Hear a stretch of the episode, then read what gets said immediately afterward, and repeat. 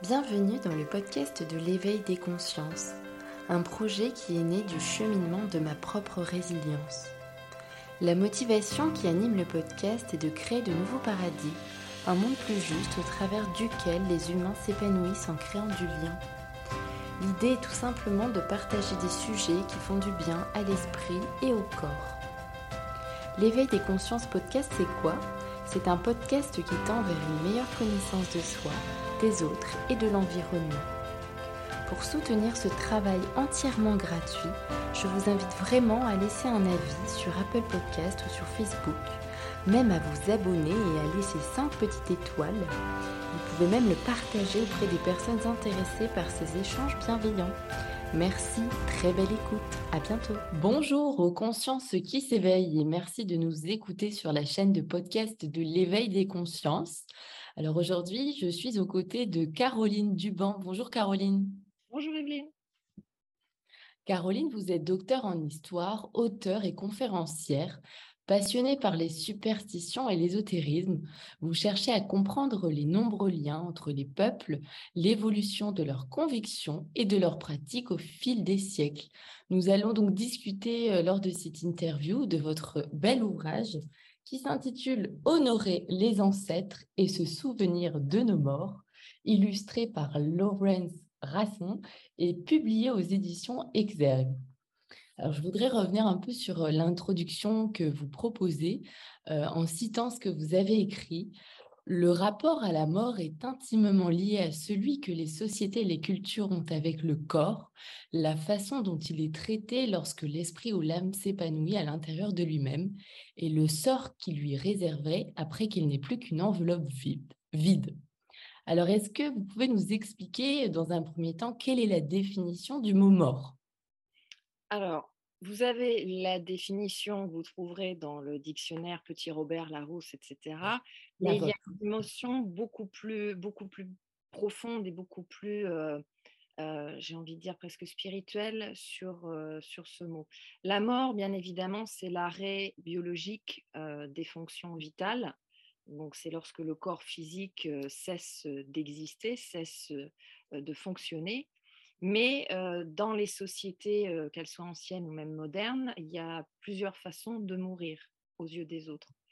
socialement, symboliquement, alors chamaniquement, je le mets entre guillemets, hein, on va peut-être parler d'initiation plutôt, mais, il existe différentes façons de, disparaître aux yeux des autres, pas seulement physiquement. Donc c'est cette dimension-là que je, mettais en introduction.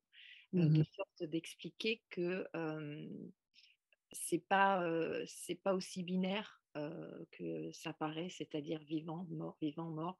Mmh on peut être vivant, mais être totalement rejeté du reste de la société ou être mort physiquement, mais en plus être oublié des générations futures. Donc c'est il y a plusieurs strates à cette, à cette définition. C'est plus complexe qu'il n'y paraît. Mmh. Alors peut-être, est-ce que vous pouvez nous parler justement de cette mort sociale? Donc comment est-ce qu'on pourrait la définir?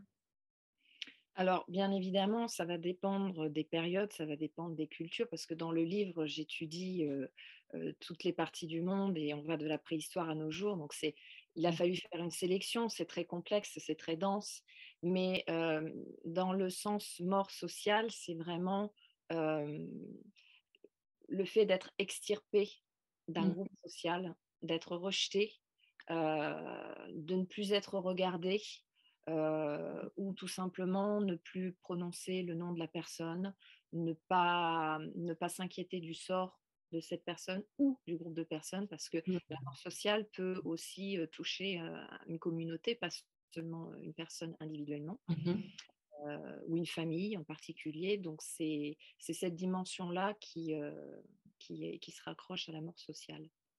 D'accord. Alors, que signifie le damnatio memoriae dont vous parlez dans votre livre et comment ça a été appliqué à Alfred Dreyfus? Alors, la damnatio memoriae, c'est un ensemble de pratiques et de, de, de, rituels, on peut dire, qui sont destinés à oublier mmh l'existence de la personne, c'est-à-dire son passage sur Terre doit être éradiqué de toutes les façons possibles. Ça, ce sont des pratiques qu'on voit, le, terme en tout cas a été employé dans la Rome antique, mmh. mais ça n'a pas seulement été utilisé pendant cette période-là. la damnatio memoriae, c'est vraiment le fait de condamner la mémoire, hein, si on doit donner une définition claire. on le voit par exemple dans, dans le personnage très connu d'Akhenaton, où mmh. ce, ce, souverain de l'Égypte a vu ses statues et ses effigies totalement martelées, les noms également ont été retirés. On a mmh. fait en sorte de supprimer son nom, son, son portrait de, de, tout ce qu'on pouvait trouver. Alors bien évidemment, mmh. c'est rare quand on arrive vraiment à, à détruire tout. Oui. Il y a toujours ou des partisans ou des, des maladresses dans la volonté de vouloir détruire ces effigies. Mmh même dans les textes, on peut, on peut retrouver certaines traces malgré tout, soit parce qu'on a oublié qu'effectivement le nom de la personne était mentionné à tel endroit, ou parce qu'on a préféré le préserver. Mmh donc c'est un ensemble de pratiques, effectivement, qui visent à, à réduire au néant l'existence, la naissance mmh. de la personne dans le cas d'Alfred de, Dreyfus, alors là, le raccourci est un peu, un peu rapide parce que en réalité, c'est c'est plus une comparaison que je donne dans le livre que de dire qu'Alfred Dreyfus a vraiment été victime d'une damnatio memoriae. Dans le cas d'Alfred Dreyfus, c'est plutôt le fait qu'on a retiré ses grades on a fait en sorte qu'il n'ait plus d'existence dans la sphère militaire dans laquelle il, était rattaché et dans laquelle il a évolué pendant toutes ces années. C'était toute sa vie, hein, sa carrière, c'était mmh. très important. c'est aussi une question d'honneur. Et dans l'idée de damnatio memoriae, on a vraiment l'intention d'anéantir l'honneur, le souvenir, l'existence physique et l'existence ah. symbolique. Voilà. D'accord, c'est très fort. Hein. Oui. c'est vraiment enlever l'existence, le passage terrestre. Et l'oublier totalement, oui. Mmh. Le, rayer de, la surface des mémoires de, la Terre, voilà, c'est très profond et très violent. J'ai une autre question aussi sur l'acrylique qui est juste ici en première page de couverture, qui s'intitule Le souffle de Jormungand. Pourriez-vous nous parler de son histoire et surtout de son inspiration? Alors, le souffle, de Jormungand, c'est euh, Jormungand, c'est le, dans la, mythologie scandinave, cet énorme serpent euh, qui enroule euh, les, mondes qui se trouvent dans le mmh. Brésil, donc l'arbre sacré. Je, vais devoir résumer hein, parce que c'est beaucoup trop complexe en si peu de temps, mais l'Yggdrasil, qui, qui est l'arbre monde chez les Scandinaves, et donc Jormungand et ce serpent cosmique euh, mmh. euh, qui, entoure l'intégralité de ces sphères. Euh, c'est un symbole fort de, d'éternité, de, de, mouvement perpétuel, de, permanence. Et, et dans, dans, l'acrylique en question, Laurence a travaillé sur le, la façon dont on pouvait traiter les corps des défunts chez les Scandinaves. En fonction des périodes et des régions, on, a souvent l'idée du, du dracar qui est enflammé euh, mmh. sur l'eau, mais on n'a pas systématiquement fait ça. Euh, c'est une belle image d'épinal, mais on n'a pas pratiqué systématiquement ce, rituel-là. Euh, on avait plus régulièrement des, ce qu'on appelle des bateaux tombes. Mmh littéralement des, bateaux hein, qui sont faits pour, pour naviguer, mais qui euh, étaient transformés en, euh, en réceptacles pour mmh. ou les corps euh, du ou des défunts, avec tout un, un apanage d'offrandes, de, de mmh. boucliers, d'épées, etc. Et alors, quel que soit le, sexe de la personne, hein, euh, ça au 19e, je fais une petite parenthèse parce que c'est rigolo de voir l'évolution des mentalités, mmh c'est que aujourd'hui on fait beaucoup d'études sur le, sur les restes humains dont on dispose, sur, mmh. sur le, ce qui nous reste quelquefois. Mmh, les ossements. Quand on, arrive, quand on arrive effectivement à remonter un petit peu plus loin, on arrive à identifier le sexe de la personne. Et au XIXe siècle, quand on retrouvait des, tombes, alors pas spécialement mmh scandinaves, c'était, c'était les mentalités européennes de l'époque, on se disait, voilà, s'il y a un, ouvrage pour filer la laine ou des choses qui sont liées à la vie quotidienne, c'est forcément une femme. Et s'il y a une épée, une lance, etc., c'est un homme. On se rend compte depuis quelques années que ce n'est pas du tout le cas. Et donc, on a retrouvé effectivement sur certains bateaux-tombes des, boucliers et des armes de combat qui étaient ensevelis auprès de corps de femmes. Mmh, oui, d'accord, mais avant, on était un peu dans les, stéréotypes. oui, il y en a eu énormément et on n'a pas fini d'en découvrir parce que les archéologues continuent de ressortir du fond des placards certains, certains cold cases et se rendent compte qu'on est allé très très vite en besogne et mmh s'est bien trompé, soit sur la datation, soit sur l'origine de la personne ou sur son sexe ou son mmh. âge. Voilà. Mais d'ailleurs, oui, pour revenir au bateau dont vous parlez, il y a une photo dans le livre aussi. vous avez pas mal de photos historiques qui sont mises en avant, qui permettent aussi d'avoir une image de l'histoire et de ce que vous expliquez.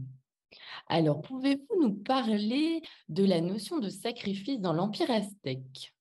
Oui, alors, là encore, je vais devoir résumer, mais on a, mmh, si vous voulez, le livre a aussi pour but de casser certains clichés, peut-être aussi certaines appréhensions qu'on peut avoir, soit sur certaines cultures, soit sur certaines mmh. pratiques ou certaines époques, parce que c'est enseigné un peu trop rapidement à l'école ou parce que ce sont des choses qu'on a, qui sont restées un peu comme nos ancêtres les Gaulois, vous voyez, donc ce sont des mmh. quelquefois qui ont, qui ont du mal à, à être brisées.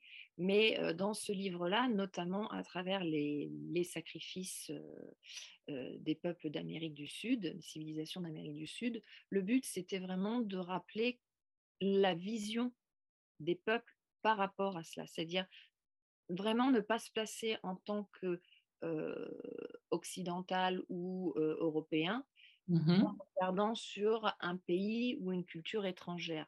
Parce qu'en faisant ça, automatiquement, on a un regard qui est complètement biaisé, on émet énormément de jugements de valeur et on, dénature finalement la vraie signification, la vraie portée symbolique du mmh, geste ou de la parole ou de la pensée indigène.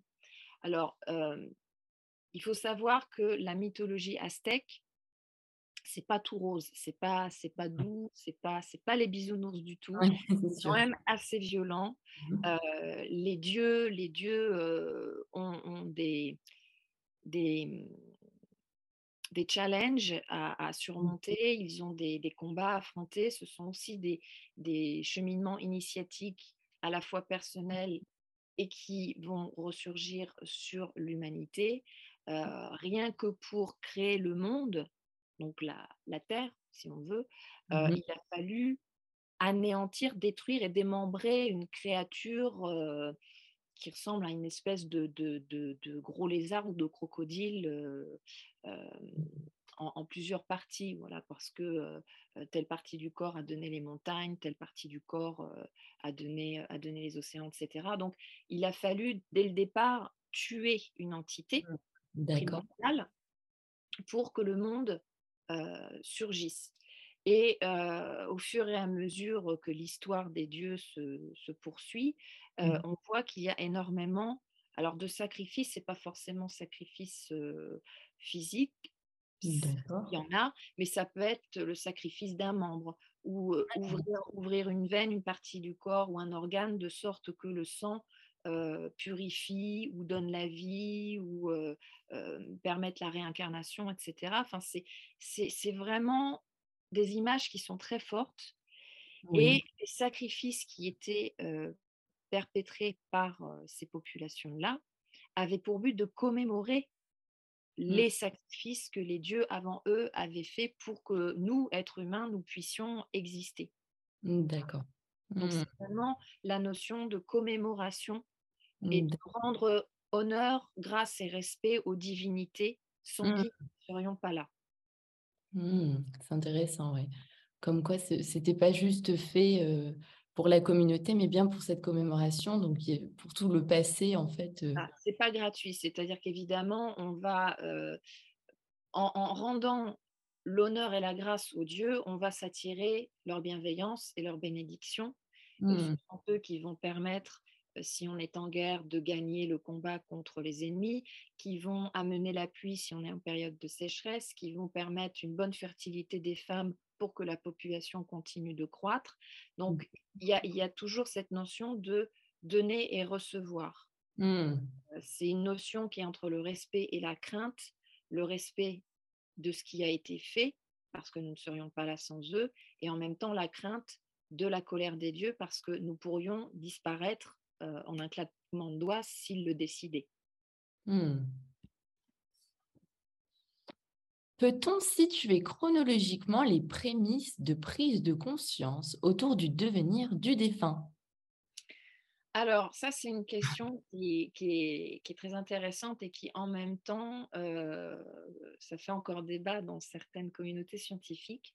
Mmh mais on sait que avec Néandertal, on a une, on peut ressentir une prise de conscience parce que là, on est, on n'a que les traces au sol. Hein. on n'a pas de texte, il n'y a pas de verbalisation, d'articulation mmh. écrite de, de, de, la pensée, pardon, de la pensée, mais, mais on, on, a quand même des éléments qui permettent de se rendre compte Mmh passe d'un abandon de la dépouille mmh. Aux, animaux, aux charognards, à un, un respect. Alors c'est délicat parce que on ne sait pas si c'était le cas avant, mais qu'il n'y avait pas forcément la volonté de s'occuper des corps. Mais en tout cas, mmh là où on a vraiment des traces de, de sépulture avec une intention de déposer quelque chose, on le voit dans la grotte de Shanidar qui se trouve en Irak. C'est sur la chaîne du Zagros. On a une, série de, sépultures qui ont attiré l'attention des, des, archéologues parce qu'on a retrouvé notamment deux corps, un adulte d'une quarantaine d'années et un mmh adolescent je crois, de, autour de 13 ans. Et il faut savoir que ces, corps avaient été placés en position fétale sur une jonchée de fleurs euh, qui avait été sélectionnée et déposée euh, de manière minutieuse pour que euh, la dépouille soit recueillie mmh. de manière vraiment respectueuse.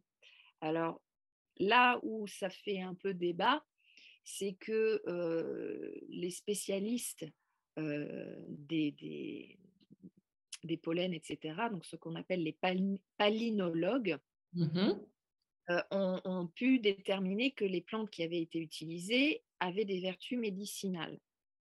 Mmh la question est de savoir, est-ce que déjà à cette époque, on avait la connaissance de ce que ces plantes étaient capables de faire si on les consommait à mmh des fins thérapeutiques voilà, il y a plusieurs, il y a plusieurs plantes de mémoire. Il y a de la centaurée, il y a du, du sénesson.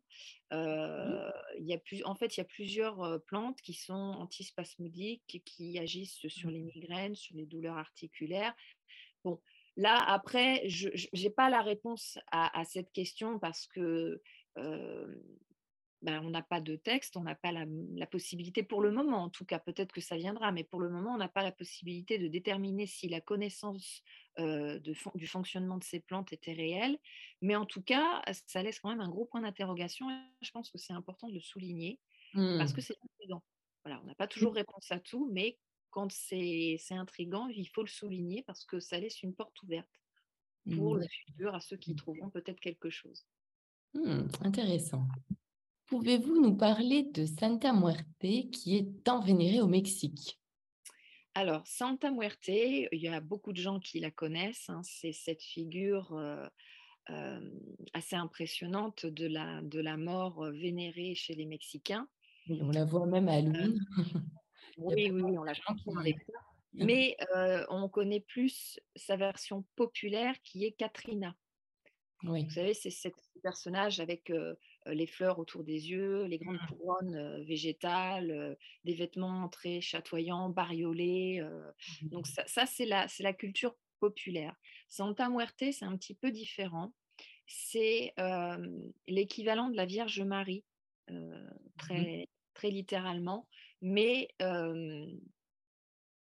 du côté indigène. C'est-à-dire qu'on a là les restes d'un culte païen, je vais employer ce terme-là, qui est beaucoup plus, beaucoup plus ancien que l'arrivée de l'implantation du catholicisme dans ce, pays.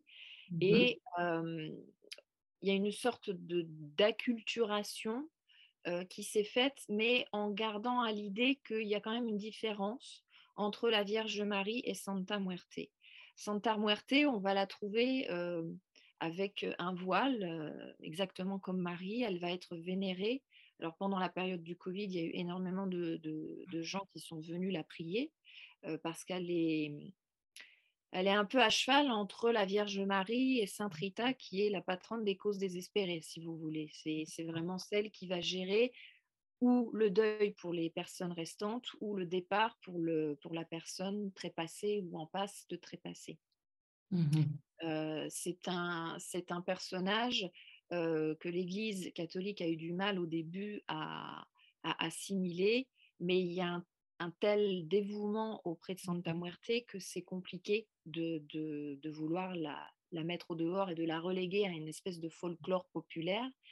Donc on fête Katrina pendant la fête des morts, effectivement, qui dure trois jours, mais Santa Muerte est vénérée tout au long de l'année. D'accord. Même titre qu'un saint ou une sainte dans les églises catholiques. Mmh. D'accord, merci pour ces, précisions. Pouvez-vous nous parler des différentes conceptions de la réincarnation? Alors là, c'est un vaste sujet. Je ne me rappelle plus de cette question. je vous avoue. alors, par quoi je vais commencer? La réincarnation, c'est un terme générique qui, mmh. en réalité, peut avoir plein de, plein de ramifications. Pour nous, en France, en tout cas, on a cette idée que bah, il y a plein de gens qui, pensent que quand on meurt, l'âme se réincarne dans mmh. un autre corps alors que ce soit en homme ou en femme, on se réincarne et on, emporte des souvenirs avec soi. Mmh chez les Gaulois, par exemple, César nous explique que les druides enseignaient aux, communautés qu'une grande divinité qui n'est pas nommée sous son terme indigène, mais que César nomme Dispater, donc le, père. c'est l'équivalent romain de Jupiter, hein, clairement Dispater, Jupiter, c'est la même notion, c'est le père supérieur. Et mmh cette divinité, elle vit, elle vit sous terre. C'est ce qu'on appelle une divinité ctonienne, littéralement, ça veut dire souterraine, qui vit sous terre. Et cette, cette entité va recueillir les âmes des défunts va les garder à un moment pour les former, les reformer, mmh et va les ramener à la surface à un moment donné quand un nouveau-né va, va arriver. Donc, on enseignait ce principe de sorte que les populations ne craignaient pas de mourir puisque la mort physique n'était rien finalement. On revenait systématiquement. C'est une espèce de, de recyclage mmh. humaine qui était perpétuel. en Inde, c'est très différent. Mmh on va non pas avoir une réincarnation complète, je vais dire ça comme ça, c'est-à-dire qu'on n'a pas un défunt qui revient avec tout ce qu'il était avant, même s'il a oublié une bonne partie pour quelles raisons, là, ça reste un mystère spirituel, mais voilà, le défunt qui revient intégralement, ce n'est pas du tout cette conception-là. En réalité, chez eux, on va recueillir, c'est même pas encore des fragments d'âme, c'est vraiment des, des mémoires, mmh. d'une âme. On va le voir pour quelqu'un qui va être enclin à une passion particulière, qui va adorer, je vais dire une bêtise, hein, mais le football, en voulant devenir joueur international, etc. Ou tout simplement un amour pour les plantes, ou au contraire être repoussé par, mmh. par un pays, par une langue ou quoi que ce soit, parce qu'en réalité, il y a une captation d'une émanation de mmh. l'âme défunte. Donc on récupère comme ça des traits de personnalité, mmh, des inclinations ou des, des répulsions pour quelque chose et qui vont constituer un individu. Donc on peut mmh. être constitué de plein de mémoires de plein de personnes, si vous voulez. D'accord. Je le résume parce que c'est plus complexe. Mais en gros, c'est cette idée-là qu'on ne, on ne revient pas réellement sur Terre, mmh. mais il y a une partie de soi qui poursuit le voyage à travers la personnalité d'autres vivants. Mmh, d'accord. Mmh. C'est très intéressant. Ça me rappelle aussi un, un docu-fiction en fait qui a été fait par le réalisateur David Fresino. il est publié aussi sur INRES TV. Et en fait, c'est vraiment ça, c'est cette idée de réincarnation, mais, mais en gardant, en conservant ces sortes de, de passifs pour pouvoir s'améliorer en fait dans cette vie terrestre. On cumule les karmas, comme on dit. Voilà. on récupère, on récupère ces, expériences finalement. C'est des expériences cumulées. Mmh.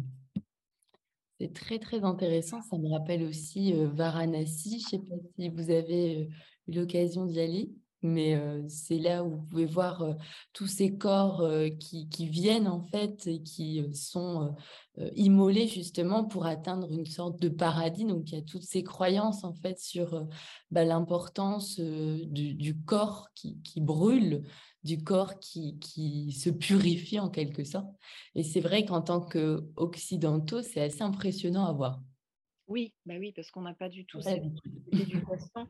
Mais en réalité, c'est formateur de travailler sur tout un tas de, périodes et tout un tas de cultures parce qu'on on apprend à se, déprogrammer en mmh. permanence, à déconstruire pour reconstruire des, schémas de pensée et ça évite, excusez-moi du terme, mais de s'encrouter dans des formes de pensée.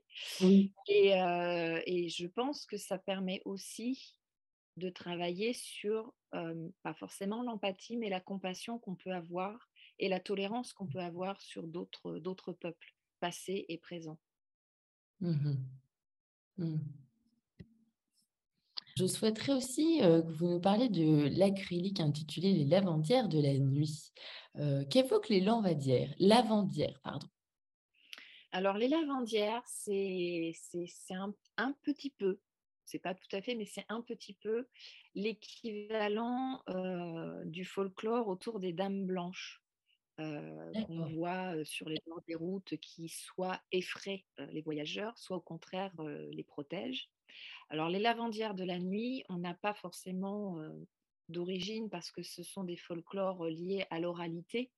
Mmh Donc il n'y a, pas, a pas possibilité de retracer forcément une date très précise, mais on sait que ce sont des, des croyances anciennes qui mettent en garde les voyageurs qui, traversent la nuit certains sites qui sont considérés comme chargés émotionnellement ou mmh potentiellement vecteurs d'entités de, dangereuses. Alors on, retrouve ce folklore un petit peu partout en France, mais j'habite en Bretagne, donc c'est un folklore qui est très très connu ici. Mmh les lavandières de la nuit, en réalité, sont des femmes qui bien souvent ont soit fait passer leur propre enfant avant même, on, subit un avortement ou on, fait passer leur enfant une fois qu'il était né, soit ce sont des femmes qui ont pratiqué l'avortement sur d'autres femmes Et donc, ces, ces faiseuses, ces faiseuses d'anges, comme, comme on les appelle populairement, sont tourmentées par le diable, leur âme est tourmentée par le diable. Mmh. Et le lavoir étant, c'est un lieu spécifiquement féminin, hein, c'était vraiment le lieu de retrouvailles des femmes dans la semaine pour raconter ce qui se passait dans le village, etc. Mmh. Et donc, si la journée, ça appartenait aux vivants, la nuit, c'était les âmes tourmentées qui venaient laver le linge des enfants qui étaient trépassés. Donc, l'eau du lavoir se transformait en sang. Mmh. plus elle nettoyait leur linge et plus le sang s'épanchait. Dans certaines régions, on dit que le diable accorde la liberté à mmh. l'âme à partir du moment où elle parvient à laver son linge. Bien mmh. évidemment, le linge n'est jamais tout à fait propre, donc c'est un, un, rituel perpétuel qui se reproduit chaque nuit.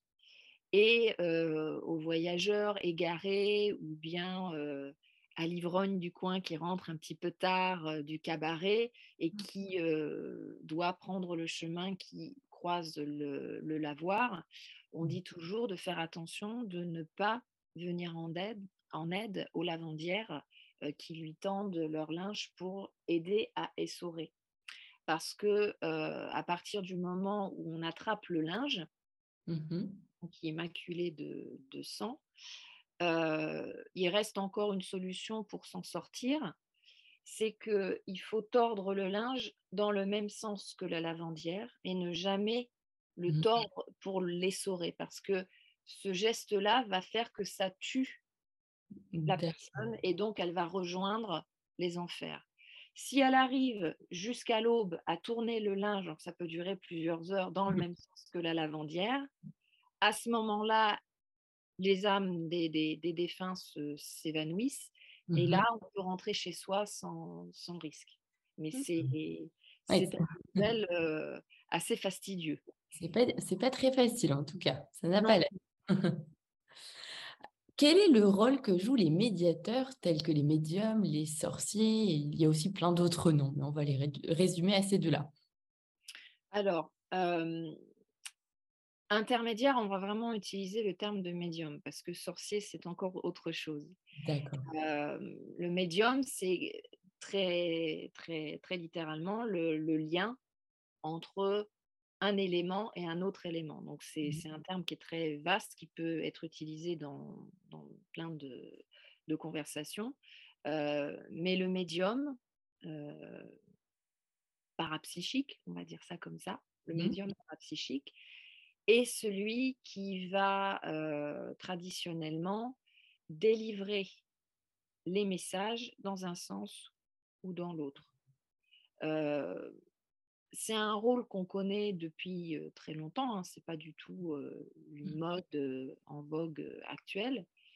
ne serait-ce que dans les mythes anciens, on a systématiquement des, des messagers des dieux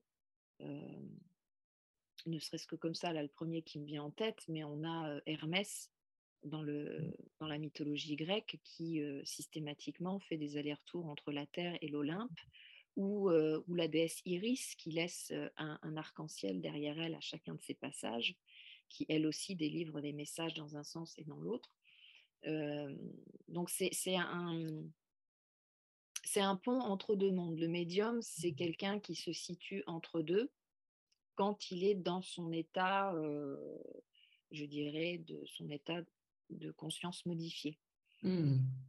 il va être capable d'être de, là, sur notre plan physiquement, en même temps que son esprit sera en contact avec l'entité ou les entités contactées.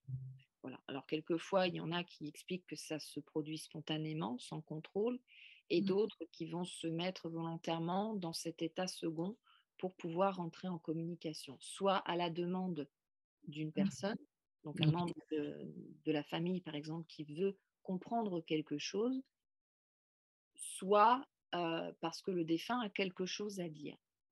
En réalité, les médiums d'aujourd'hui mmh pourraient presque être comparé aux anciens nécromanciens. Mmh C'est-à-dire la nécromancie, c'est la divination par les morts. Mmh, c'est capable de comprendre des situations passées, présentes et à venir grâce aux défunts. C'est-à-dire que les défunts sont ceux qui deviennent les yeux du monde et le nécromancien ou le médium va être celui qui va être capable de verbaliser avec des cordes vocales incarnées, j'ai envie de dire. oui. Donc, on a, on a une espèce de. C'est un peu comme un corps anatomique spirituel, si vous voulez, où vous mmh avez la tête qu'on pourrait représenter par les défunts, qui sont capables de, raisonner, de voir, d'entendre, de percevoir. Mmh le reste du, corps, qui, le, le, tronc qui pourrait être le médium ou le nécromancien, qui reçoit et renvoie, verbalise, vocalise. Mmh et puis, ceux qui reçoivent le message, qui doivent mettre en action la volonté du défunt ou qui doivent ajuster leur comportement de sorte que le malheur ne se produise plus ou qu'ils obtiennent le succès, peu importe la question qui a été demandée. Donc, c'est une, une, mmh espèce comme ça de, d'entente, de coordination entre trois éléments oui. qui appartiennent à deux mondes. Le monde des morts, le monde des vivants et un intermédiaire qui sert de, lien entre les deux.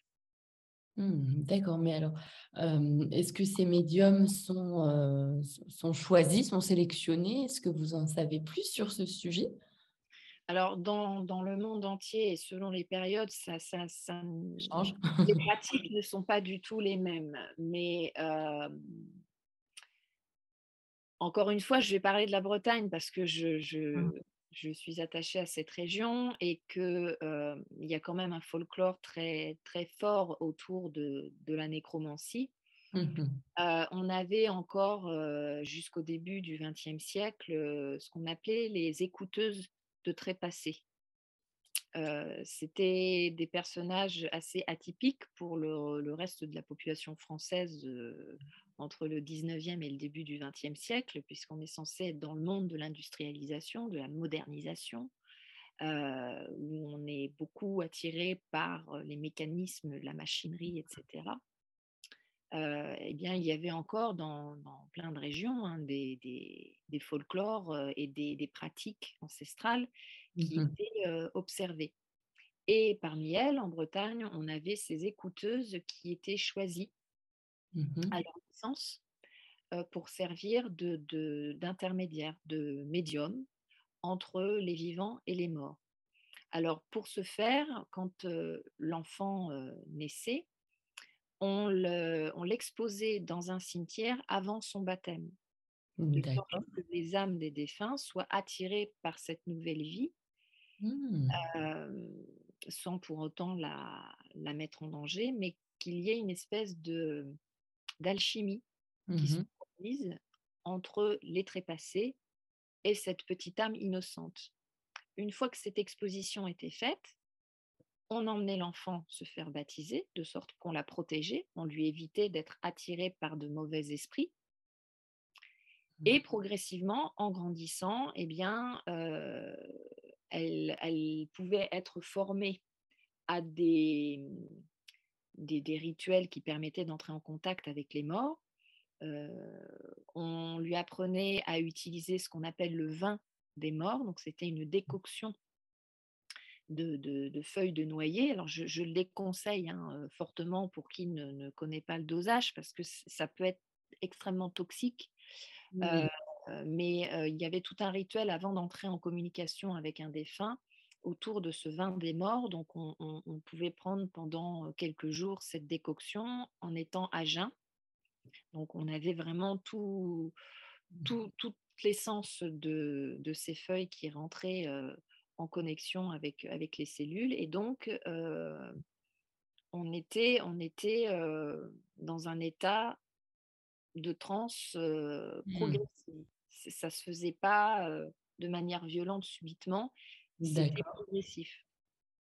Et au bout de ces quelques jours de, préparation, la femme devait se rendre dans, le cimetière à la demande. Hein. On n'y allait pas comme ça spontanément. Il fallait quand même qu'il y ait une demande de la part d'une personne. Alors en général, c'était pour savoir pourquoi on avait la poisse, pourquoi ça ne poussait pas dans les champs, pourquoi les vaches étaient malades, comment ça se faisait qu'on n'arrivait pas à obtenir le lopin de terre du voisin, etc. Donc c'était vraiment des questions qui étaient très très pratiques, très concrètes de la vie quotidienne. Et donc, on se rendait effectivement auprès de, de l'écouteuse de trépassé pour cela. Donc, elle se préparait. Une fois qu'elle s'était préparée, elle entrait dans le cimetière de nuit. Elle se rendait sur la tombe du défunt qui lui avait été désigné. D'accord.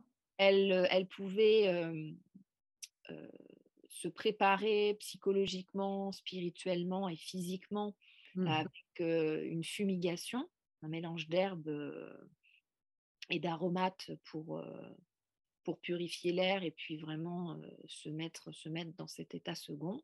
Mmh puis là, il y avait la transe. Donc ça, on a une description de la part d'un journaliste qui a suivi en catimini mmh une écouteuse de trépassé dans ce, dans ce rituel-là, parce que normalement, on ne devait pas interrompre, interrompre l'écouteuse de trépassé dans son rituel.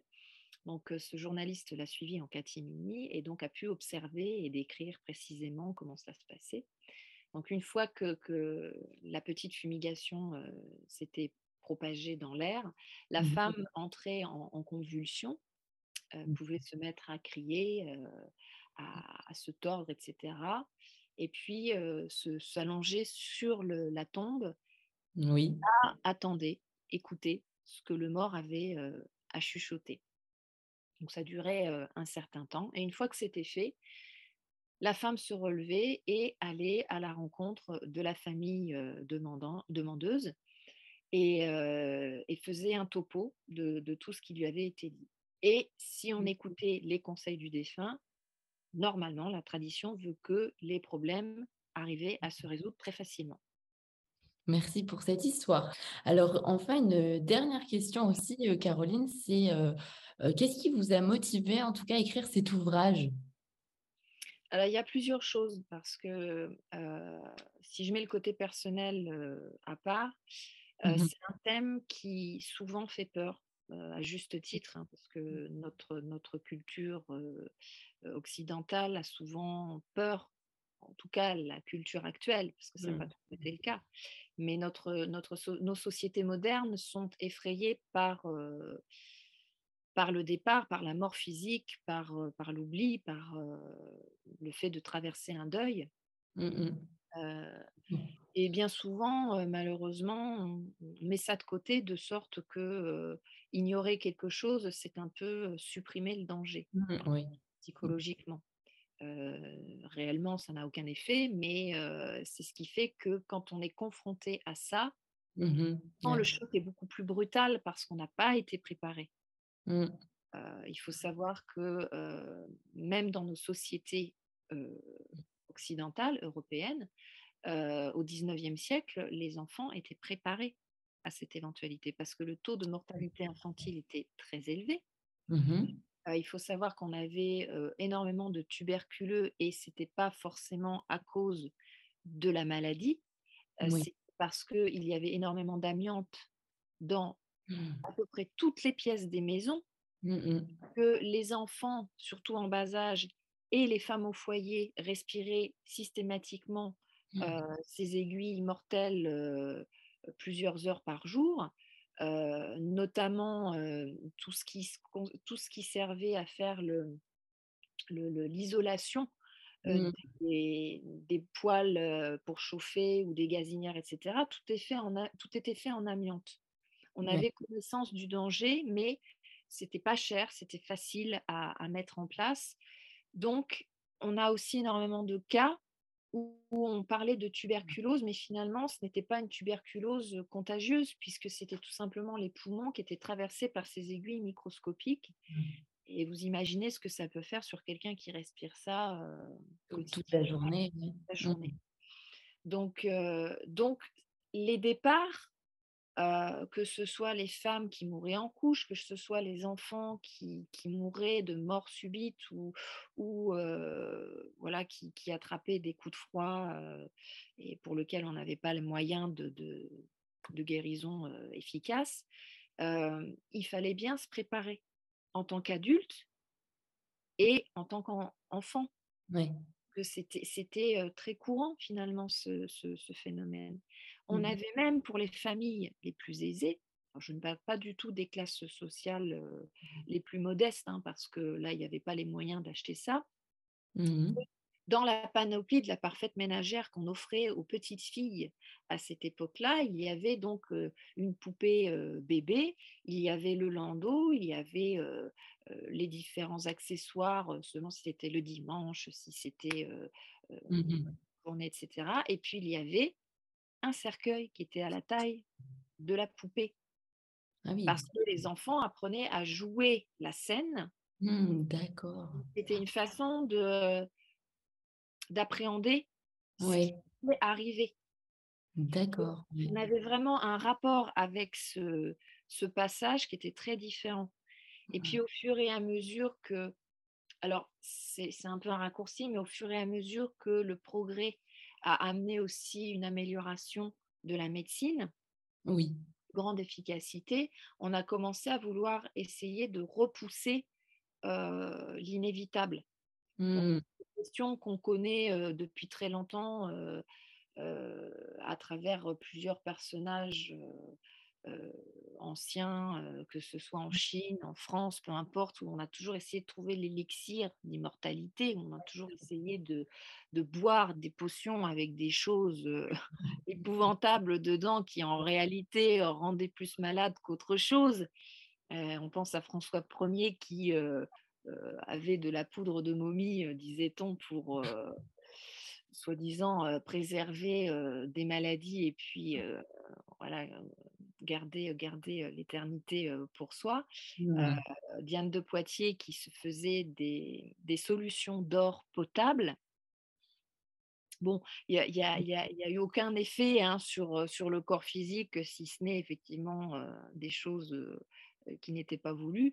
Mais mmh. c'est vrai que c'est une question qu'on a déjà depuis très longtemps quand, quand on est puissant, quand on mmh. a une belle vie, quand on veut en profiter longtemps on n'a pas envie de quitter cette terre. Avec les, sociétés modernes, on a une classe moyenne qui, qui, est apparue et qui, elle aussi, désire prolonger il y a qu'à voir aujourd'hui le nombre de pubs qu'on peut voir pour ceux qui, ont la télé. mais pour ceux qui ont la télé, j'ai souvenir le peu, le peu, de fois où je peux regarder, le nombre de fois où il y a des publicités de différentes marques pour enlever les rides. oui, il y a peut-être des choses, il y a peut-être des solutions à mettre en place. Mmh. Pour, pour le côté esthétique, des solutions naturelles qui existent déjà depuis très longtemps, mais on peut, on peut rien faire contre le temps qui passe. Non, c'est sûr. on peut rien faire. Voilà, et, et, se préparer à ça, que ce mmh. soit pour soi ou pour, pour ses proches, c'est c'est presque un moyen de dédramatiser la chose. Ça reste un drame, mais c'est un moyen de, de, de, se dire, OK, je suis prêt psychologiquement, je sais que c'est... On n'est jamais prêt à 100% quand on dit qu'on n'a pas peur de la mort, moi j'ai eu beaucoup de difficultés à croire ça parce qu'en réalité, on a tous cette appréhension, au moins au moment où ça arrive. Mmh ce qui fait peur aux gens davantage, je pense plus, c'est le fait de, souffrir avant de mourir. Mmh. Peur d'avoir mal, que ça dure longtemps, etc. Ce, que, ce qui est tout à fait compréhensible. donc, pourquoi avoir écrit cela? C'est tout simplement une manière de présenter au public mmh différentes pensées, différents rituels et différentes pratiques de la préhistoire à nos jours, de sorte que chacun puisse se faire son idée, que chacun puisse euh, regarder euh, les cultes autour des défunts et des ancêtres mmh avec un œil neuf, euh, en cassant des clichés, en cassant certaines appréhensions, en rassurant sur certains points. Mmh et, et, aussi de, de, de regarder certaines pratiques de manière plus douce que ce qu'on peut avoir au départ. Je fais une petite parenthèse notamment avec les pratiques qu'on peut trouver en Indonésie ou à Madagascar, où on Mmh parle du retournement des os, c'est-à-dire que selon des périodes, alors ça peut être tous les quatre ans ou un peu plus, on va déterrer les corps, leur enlever les linges souillés, leur remettre des vêtements propres, Ah ouais. fumer avec eux, mettre des lunettes, des chapeaux, etc. Rester un certain temps avec, avec les défunts, danser avec eux. C'est ce qui se passe avec le Famadian en, en- à Madagascar, où on danse avec les corps Mmh. au-dessus de soi. Donc, c'est pas réellement un retournement des os, c'est plutôt le fait de, de ressortir les Mmh. ancêtres, passer un moment avec eux, parce que dans leur pensée, la mort n'est pas effective euh, au Mmh sens littéral du terme. Euh, elle, elle- elle fait cesser la mort, euh, elle fait cesser pardon, les activités euh, vitales, Mmh physiques. Donc on en revient à la définition de départ, mais l'âme, la, les pensées, les souvenirs et puis le, la parole finalement peut être préservée parce que les générations peuvent communiquer entre elles de sorte qu'on par exemple, si on a un chagrin d'amour ou si on demande de l'aide euh, à grand-papa ou à grand-maman, euh, on va effectivement lui poser ces questions et on suppose qu'elle va, elle va envoyer un message d'une autre façon que verbalement. Il va y avoir des synchronicités qui vont se mettre en place ou une, une Mmh. situation qui va se déverrouiller. euh, voilà. Donc, c'est vraiment un moyen de garder le lien et de, et de voir concrètement, Mmh la mort n'est pas euh, réelle, n'est pas complète. Elle n'enlève qu'une partie. D'accord. Mmh Il y a encore une continuité. Voilà. Et il y a par exemple des témoignages euh, euh, de personnes qui, qui expliquent aujourd'hui hein, qu'elles sont ravies de retrouver euh, leurs parents, leurs frères, leurs sœurs, leurs enfants, quand ce sont des parents qui ont perdu un enfant, et de pouvoir les serrer contre eux. C'est-à-dire que là, l'absence, réellement, euh, elle est, euh, elle est temporaire. Elle, euh, c'est vraiment une façon de se rapprocher physiquement Mmh. de, la personne. Alors que dans beaucoup d'autres rituels, passés ou présents, euh, beaucoup de rituels sont mis en place de sorte que l'absence physique euh, de la personne soit remplacée par une semi-présence spirituelle. Euh, Mmh C'est-à-dire qu'on ne va pas aller forcément déterrer le corps pour avoir un contact physique, mais on va aider l'âme du défunt Mmh à devenir un ancêtre et donc à créer un autre type de lien qui Mmh. ne va plus passer par le contact physique, mais va passer par la communion de l'âme et la communion des cœurs. Mmh. D'accord. C'est très intéressant aussi. Ça m'évoque aussi euh, au Tibet euh, le passage justement du, futur défunt. Il y a tout un protocole aussi qui est mis en place. Euh, c'est Christophe Auré aussi qui en parle bien, puisque lui, il est spécialisé aussi dans le deuil, d'ailleurs, qui va passer également sur euh, le podcast. Mais c'est vrai que ça m'évoque vraiment tout, tout ce processus et toutes ces choses que, qui mettent en place pour faciliter, on va dire, l'acceptation et le passage. C'est ça, C'est quand même... tout à fait ça.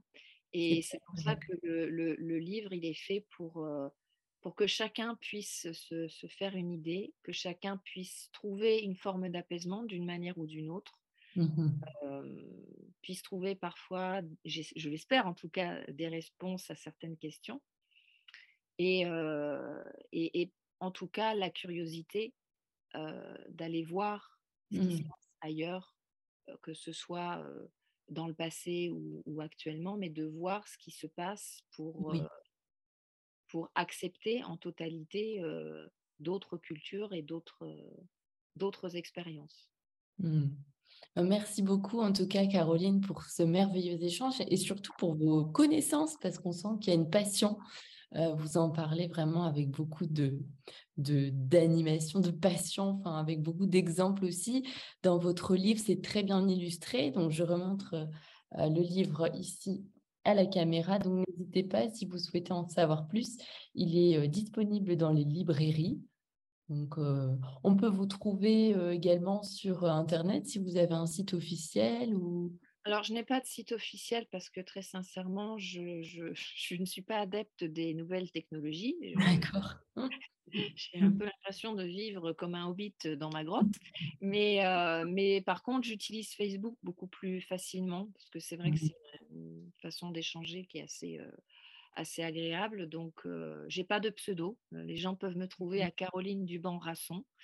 Et, et puis, bah, voilà, s'il y a des des actualités de conférences, de salons du livre, etc. Tout, est mis, tout est mis sur, ce, sur ce site et je partage aussi beaucoup de choses de collègues qui travaillent sur différents thèmes parce que je ne travaille pas spécifiquement sur la mort ou le mmh deuil, hein, je travaille sur toutes les croyances et toutes les superstitions du monde mmh et de toutes les époques. En fait, je m'intéresse absolument à tout. Et de fait, je partage tout un tas de choses qui peuvent intéresser les gens et qui, j'espère, vont, leur donner un petit peu de, de plaisir, en tout cas, mmh. à découvrir les cultures et les époques. Super. Merci beaucoup, Caroline. Et puis merci, Merci aux consciences qui s'éveillent de nous avoir écoutés également. N'hésitez pas à commenter. ça nous fera plaisir aussi de pouvoir répondre à vos commentaires et puis aussi à partager ce podcast. Merci, à très bientôt. Au revoir. Si vous avez aimé ce podcast, n'hésitez pas à mettre 5 étoiles sur Apple Podcast ou votre plateforme d'écoute préférée. Abonnez-vous sur le compte Instagram L'éveil de conscience podcast pour suivre les prochains invités et surtout abonnez-vous afin de suivre toutes les actualités Merci et à bientôt.